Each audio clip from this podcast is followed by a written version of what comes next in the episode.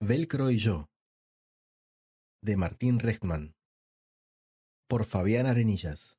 Esta noche tengo que ocuparme de mis dos hijas. Tienen 12 y 13 años y se llaman Lorena y Aldana.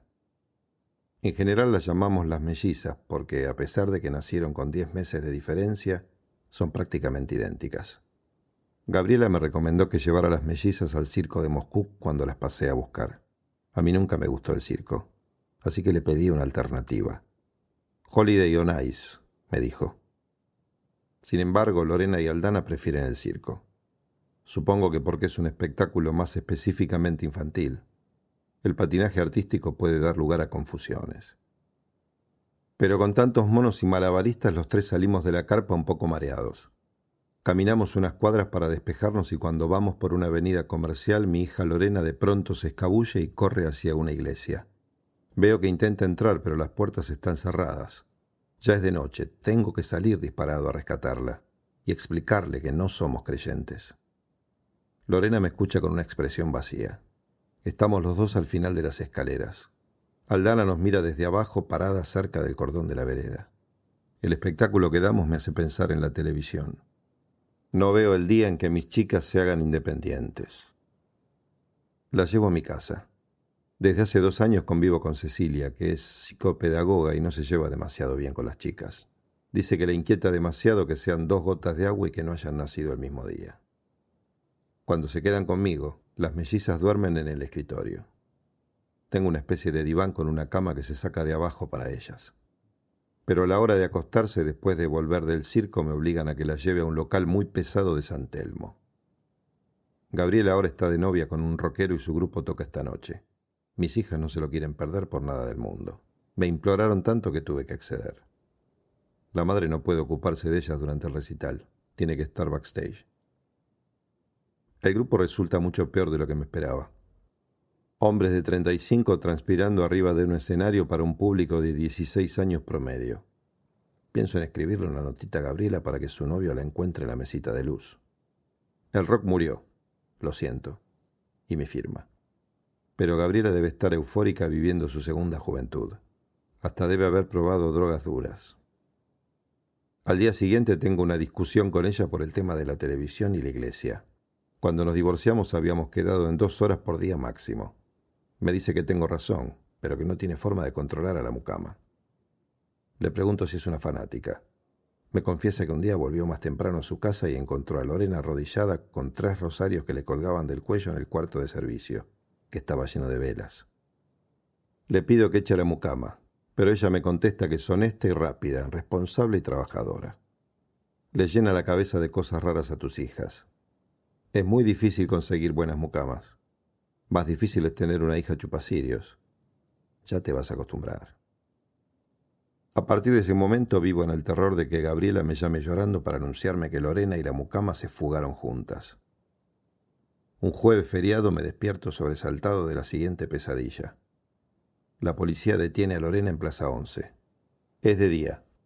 Gabriel y yo nos careamos con ella. Está vestida con una pollera tableada oscura y una blusa blanca almidonada. En la mano tiene una guitarra. No habla. Tiene la mirada extraviada, como la otra noche en las escaleras de la iglesia. Yo empiezo a pegarle bofetadas porque se niega a llamarme papá. El pánico me hace consultar la situación con mi abogado, pero resulta ser de una familia muy tradicional y conservadora y no consigue ver a dónde está el problema.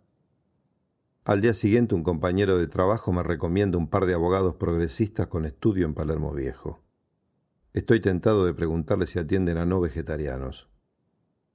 A veces me desconcierta esta mezcla que tengo de ideas avanzadas y reaccionarias al mismo tiempo.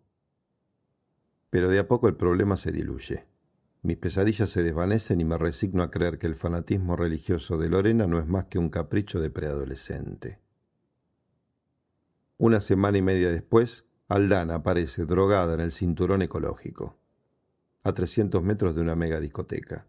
No sabe nada, no puede decir nada, no quiere abrir la boca. Ahora está con la madre. Lo único que hace es escuchar música bolichera con lágrimas en los ojos. Lorena se encerró en el baño y no quiere ver a su hermana. Estoy desconsolado. Durante días no sé qué hacer.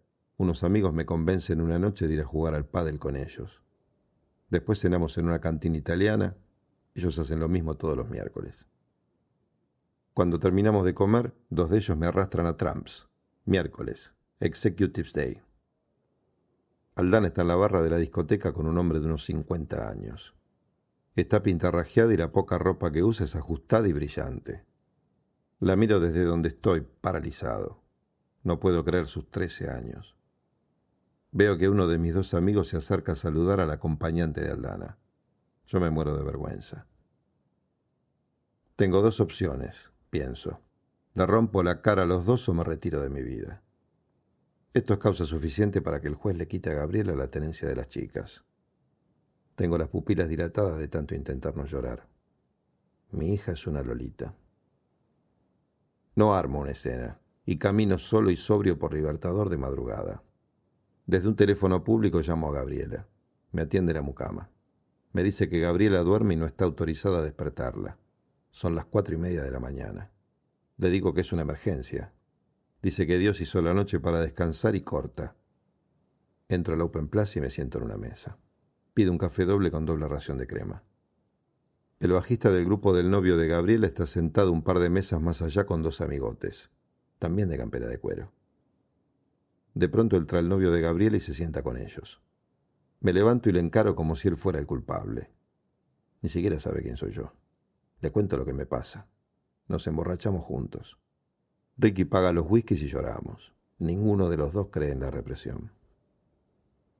Salimos del bar y nos subimos a su coche. Ricky maneja como si estuviera al frente de una nave espacial. Está completamente a cargo de la situación y toma todas las decisiones. Estación en la entrada del colegio. Llega Aldana, sin rastro de maquillaje ni de cansancio. Ricky le pide que por favor entre al auto. Nos quedamos los tres sentados sin decir una palabra hasta después del timbre, cuando ya no queda ningún alumno en la calle. Siempre en silencio. Ricky hace girar la llave de arranque y llevamos a Aldana a casa de la madre. Despertamos a Gabriela. Ricky se mete en el baño y empieza a llenar la bañadera de agua caliente mientras yo le explico la situación a mi ex mujer. Por suerte Lorena duerme todavía. Gabriela me pide que baje la voz, no quiere que la mucama se entere. Ricky entra al living y dice que la bañadera ya está casi llena. Llevamos a Aldana al baño y Gabriela tira sales relajantes al agua. Aldana primero se resiste a meterse en la bañadera, pero nos ve a todos tan encarnizados y perseverantes que pronto se da por vencida. Para quitarse la ropa nos pide a Ricky y a mí que no miremos. Cuando Gabriela nos dice que ya podemos darnos vuelta, la vemos a Aldana flotando en el agua. Por primera vez me doy cuenta de que tiene tatuada en el hombro derecho una palmera en miniatura.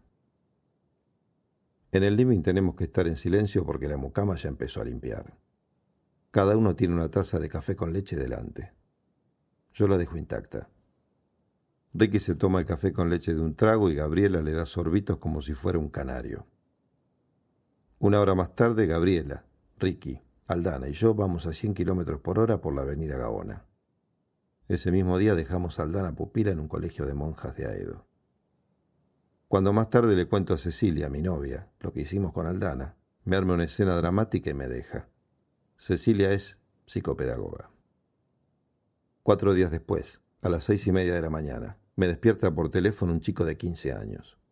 Dice que su nombre es Santiago, que es el hermano del novio de Aldana y que quiere hablar conmigo. Nos encontramos a desayunar en un café al aire libre. Está de pantalones cremita de corderoy y una camisa celeste de jean prelavado. Parece muy serio.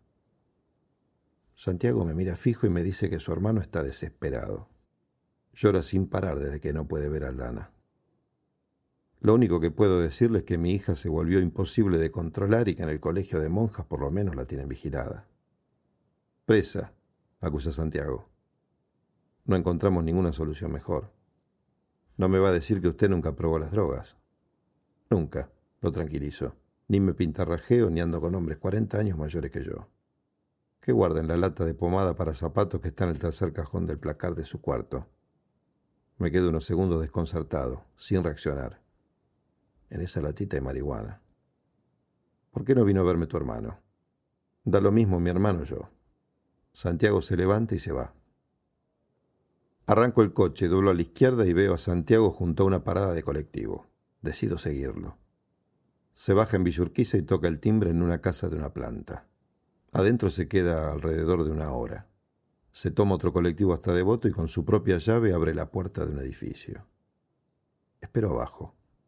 Veinte minutos después aparece con el peinado cambiado. En vez de sus pantalones de corderoy y la camisa de jean prelavado, tiene puestas unas bermudas verdes desflecadas tamaño extra large y una camisa enorme a cuadros azules y rojos. Baja la vereda a la calle, apoya la tabla de skate en el pavimento y se aleja del edificio. Yo voy detrás de él en mi coche a velocidad mínima. No parece notar que lo están siguiendo. A veces se mete de contramano y lo pierdo pero de alguna manera adivino por dónde va a reaparecer y ahí está otra vez.